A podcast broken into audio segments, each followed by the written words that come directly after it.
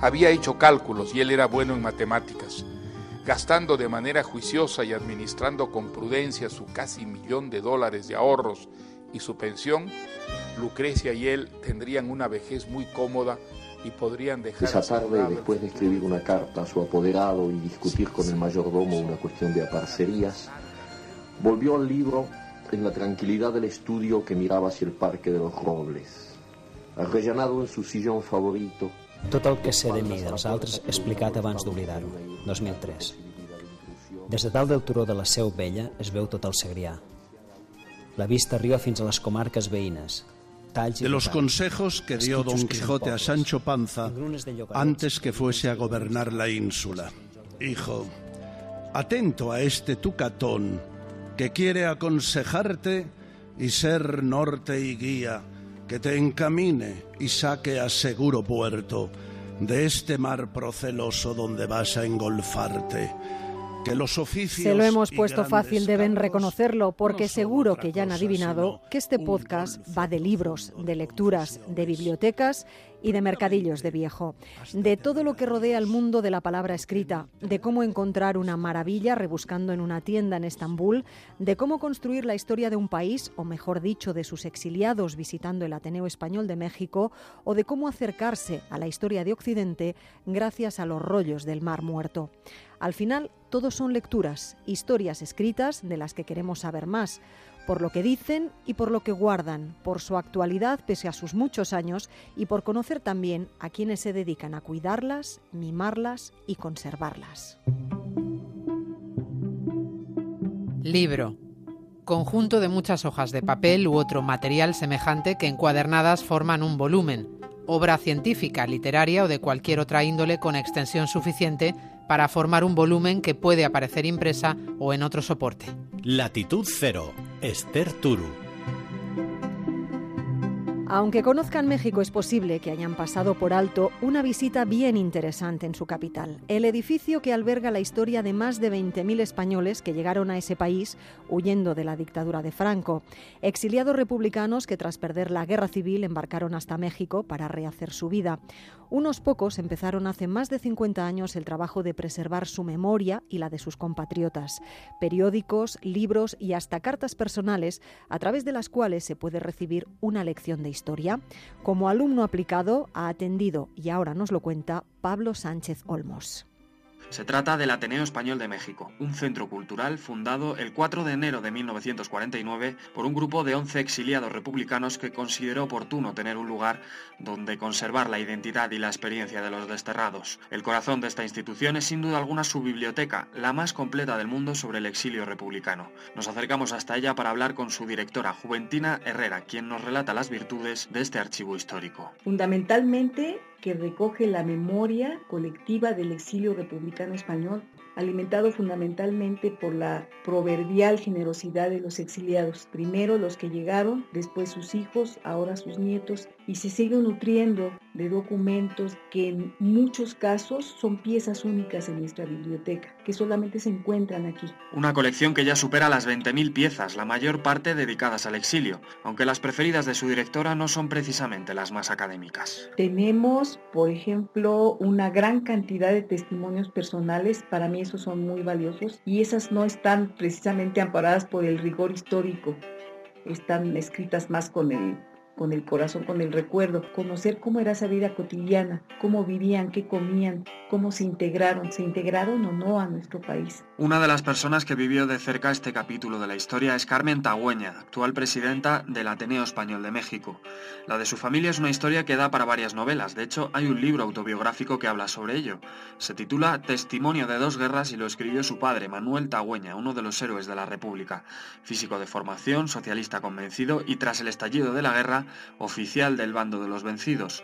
Su valía demostrada en el campo de batalla le llevó a comandar con solo 25 años de edad a 30.000 hombres en la definitiva batalla del Ebro.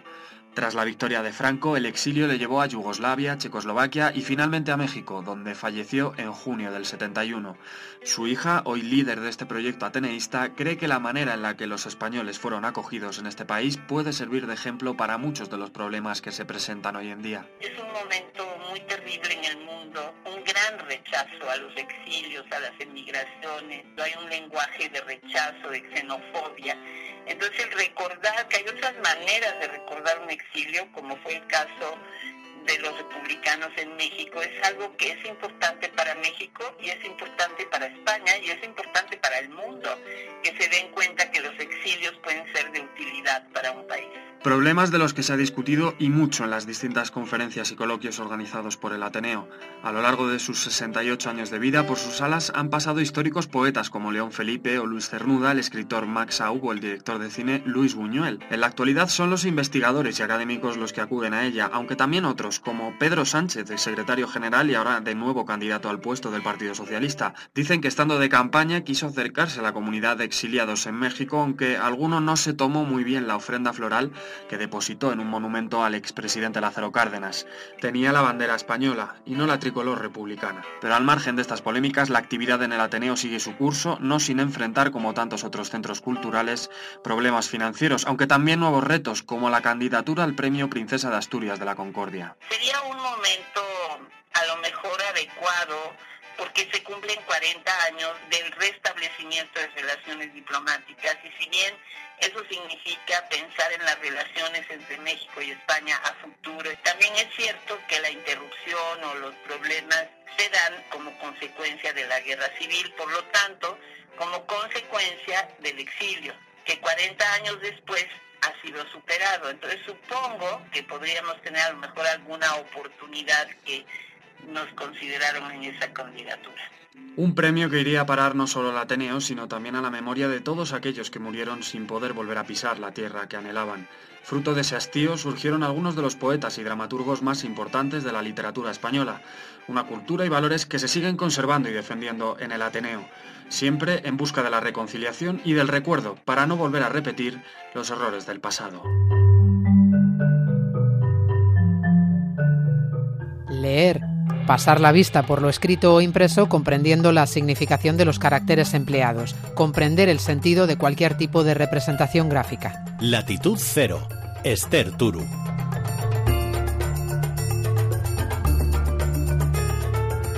Pasear por el Gran Bazar de Estambul es cita obligada para muchos cuando visitan Turquía. Muy cerca hay otro espacio habitual, cerca de la Plaza Beyazid, donde se levantan todavía los restos de lo que fue el gran mercado de libros de la ciudad. Un espacio histórico repleto en su momento de cultura y de historia que sin embargo ha ido perdiendo fuerza. Se venden libros, pero no cuenta ya con el encanto de antaño. No crean sin embargo que esa historia y esos textos se han perdido. Bien al contrario, pueden transportarse en el tiempo y bucear y hacer hallazgos sorprendentes si se acercan a Aslihan. Ahí se suceden los negocios recubiertos de madera y de libros y de hombres que guardan la memoria de esos textos, de sus antiguos propietarios y de sus escritores. Hacemos el recorrido con Andrés Mourenza. Vamos a penetrar en el bazar de las librerías de viejo del pasaje Aslihan, un edificio del distrito estambulí de Beyolú en el que los estantes de libros se extienden desde el suelo hasta el techo. Entramos en la librería Destiné, propiedad de Sener Koksmer. Es un negocio pequeñito pero cuidado al extremo, de suelo y estantes de madera. Se respira el olor a libros antiguos. Entre su colección se encuentran joyas como primeras ediciones en muy buen estado de los libros del poeta comunista Nazim Hikmet, que estuvo prohibido durante décadas en Turquía, incluso una primera edición en turco del libro de Adolf Hitler Mein Kampf, que en este país se vende como si se tratase de una obra cualquiera. Ahora nos muestra las páginas de la primera edición del Instituto de Sincronización de Relojes, una kafkiana novela del turco Ahmet Hamdi Tanpınar que en los últimos años se ha traducido a varias lenguas extranjeras, incluido el español. El señor Sener lleva 20 años en este oficio, más por pasión que por dinero. Esto no te hace rico, como mucho te da para sobrevivir. Su pasión por los libros antiguos procede de su infancia, cuando junto con su padre recuerda que paseaba por los alrededores de la mezquita de Beyazid, donde se encontraba el mercado de libros viejos más importante de la antigua Constantinopla entre ellos algunos que se vendían escritos en la antigua caligrafía árabe, que fue sustituida en 1928 por el alfabeto latino, porque los turcos de hoy no son capaces de leer lo que escribieron sus antepasados hace un siglo. Mi padre podía leer el antiguo alfabeto, a él le gustaban mucho los libros y lo acompañaba al bazar de Bayazid. Yo también empecé a interesarme y fui comprando ediciones antiguas que se habían agotado y me junté con una buena colección. Hoy el mercado de Beyazid ya no es ni sombra de lo que fue. Allí ya solo se venden manuales técnicos y libros de texto para la cercana Universidad de Estambul e imitaciones de láminas de viejos Coranes. Las librerías de viejo y de libros antiguos se han tenido que refugiar en vetustos pasajes de los barrios de Bellolú y Cadicoy, lugares a los que solo los bibliófilos se acercan en busca de libros determinados. Se buscan muchas ediciones de los años 30 y 40, cuando se tradujeron los clásicos de la literatura extranjera al turco. Eran traducciones muy buenas, no como las de ahora, porque los traductores eran también escritores que dominaban varias lenguas. Ahora hay una generación que tiene curiosidad por la antigua, que se preocupa por la calidad, y por eso el negocio del libro antiguo no morirá. Y hay otra cuestión. Esta tienda es un almanaque, un registro de la historia.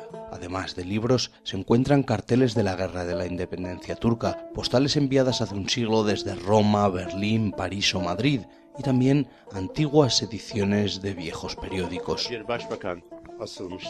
Nos enseña una primera página del el 18 de septiembre de 1961, una edición del periódico Jurriet, eh, cuando el entonces primer ministro fue colgado por la Junta Militar es un, uh, un, periódico que se conserva muy bien.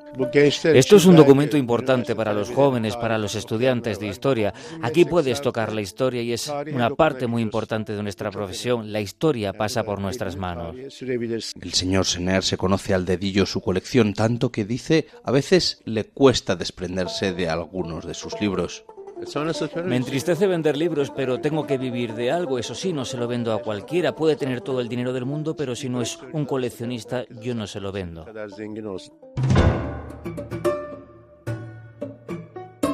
Biblioteca. Institución cuya finalidad consiste en la adquisición, conservación, estudio y exposición de libros y documentos. Latitud Cero en onda. Si les parecía que ya habíamos viajado suficiente hacia el pasado, se equivocan. Podemos ir hasta más de 2.000 años de antigüedad e instalarnos antes del nacimiento de Jesús. Lo hacemos con la corresponsal en Israel, Hannah Beris, y la visita y las explicaciones que ella ha recibido y ahora comparte de los responsables del museo donde se guardan los rollos del Mar Muerto. Esos manuscritos judíos, la mayoría escritos en hebreo, en arameo y alguno en griego, que suponen tal vez la primera biblioteca. Más de 800 rollos descubiertos por casualidad en 1947 en varias cuevas cerca del Mar Muerto, escritos que contienen las copias más antiguas de la Biblia, que incluso una vez descubiertas tardaron años en ser públicas y que generaron todo tipo de especulaciones.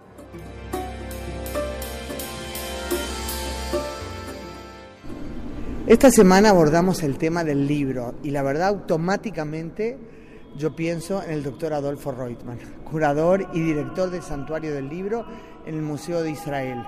Adolfo, gracias por recibir a Latitud Cero acá en el Santuario del Libro. ¿Qué estamos viendo aquí? Aquí en esta sala están los mundialmente famosos rollos del Mar Muerto, los originales, excepción del rollo de Isaías completo que se encuentra en el centro del edificio. ¿Qué son los manuscritos del bueno, Mar Muerto? Los manuscritos Mar Muerto, que precisamente este año nosotros celebramos el 70 aniversario de su descubrimiento, son manuscritos judíos antiguos hallados entre 1947 y 1956 en 11 cuevas próximas a un lugar llamado Qumran. Fundamentalmente la fama de estos manuscritos se debe a que, a que entre esos mil manuscritos muy fragmentados, aproximadamente unos 230, son copias de todos los libros de la Biblia hebrea, a excepción del libro de Esther. Y entre ellos tenemos manuscritos de hace 2300 años.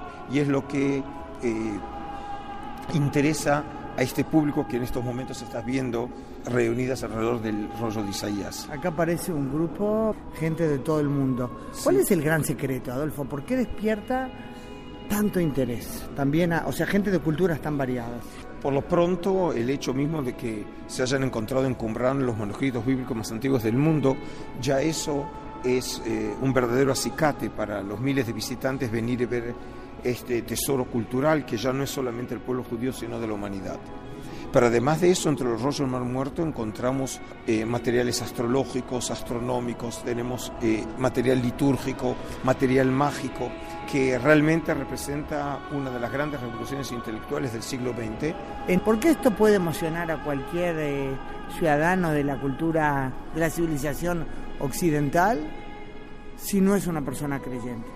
Los rollos del Mar Muerto son textos que hablan del espíritu humano. Y en ese sentido no solamente tiene que interesar a la civilización judeocristiana, sino también a cualquier hombre de buena voluntad que busca también en la literatura y en el pensamiento de los antiguos el sentido de la existencia. Así que tanto para los que les interesan cuestiones del espíritu, como los que interesan arqueología, historia antigua o en general eh, la historia de la humanidad, están todos invitados aquí a ver los rollos del Mar Muerto. Adolfo, este lugar que es eh, icónico para el Estado de Israel eh, recibe visitas oficiales diversas. ¿A quién has recibido aquí de España? Precisamente en ocasión del 25 aniversario de las relaciones diplomáticas entre Israel y España, eh, estuvo aquí el entonces príncipe de Asturias, hoy el, rey de España, el rey Felipe, y con la entonces princesa Leticia. Fue muy atento y también mostró bastante interés. Eh, un tiempo después recibí al entonces ministro del Interior y al entonces y actual ministro de Justicia de España. Y cuando nos estamos despidiendo, el eh, ministro de Justicia me dijo, mira, la verdad que te envidio porque yo vuelvo a reuniones de gabinete, pero vos te quedás aquí con los rollos del mar muerto. Muchas gracias, doctor Adolfo Reutemann, director y curador del Santuario del Libro en el Museo de Israel en Jerusalén. Latitud Cero, Esther Turu. Nuestras propuestas no son ediciones de bolsillo ni las encontrarán en la biblioteca de la esquina. Son textos con historia o historia de textos históricos, pero son libros o documentos al fin y al cabo que alguien escribió para que alguien los leyera. Una práctica, la de leer, que sigue en vigor y que, según los datos oficiales, se recupera del bache que supuso también para esto la crisis económica de los últimos años. Dice el gremio de libreros de España que en nuestro país se recupera la sana costumbre de leer, que en los últimos 15 años ha subido 11 puntos el número de lectores frecuentes aunque hay un 35% de la población que reconoce abiertamente y sin problemas que no le interesa lo más mínimo abrir un libro. Los que sí lo hacen dicen que donde más les gusta leer es en casa, para distraerse y disfrutar, y que echan mano principalmente de novelas. Echen un vistazo a su mesilla de noche, a su mochila, a su bolso o a la estantería que tienen en casa. Si no hay libros a la vista, es hora de hacerse con uno, con dos o con los que quieran. Latitud Cero en onda